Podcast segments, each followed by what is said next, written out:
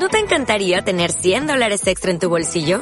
Haz que un experto bilingüe de TurboTax declare tus impuestos para el 31 de marzo y obtén 100 dólares de vuelta al instante. Porque no importa cuáles hayan sido tus logros del año pasado, TurboTax hace que cuenten. Obtén 100 dólares de vuelta y tus impuestos con 100% de precisión. Solo con Intuit TurboTax. Debes declarar para el 31 de marzo. Crédito solo aplicable al costo de la presentación federal con TurboTax Full Service. Oferta sujeta a cambios o cancelación en cualquier momento.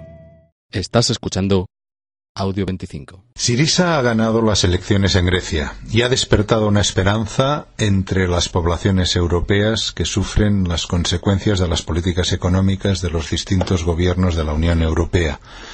Pero solamente quiero referirme aquí a un punto sobradamente repetido por parte de los medios de comunicación cuando se refieren a las propuestas económicas de Sirisa, radicales o extremistas, o algunas palabras parecidas.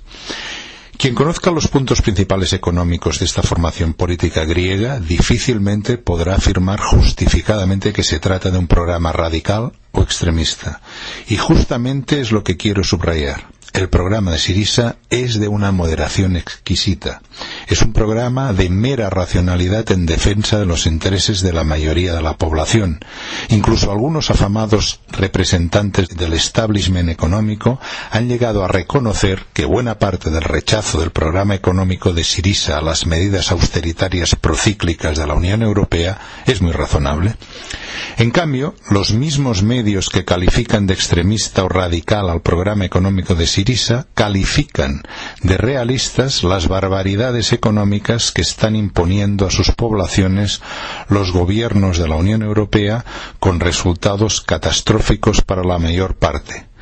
Para la mayor parte, porque las desigualdades siguen incrementándose y los ricos son más ricos en relación al resto de la población ahora que antes de la crisis.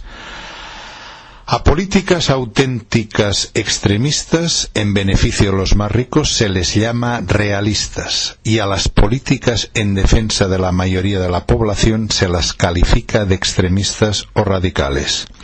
¿Qué tiempos estos en los que la defensa de medidas de sencilla higiene pública es considerada radical?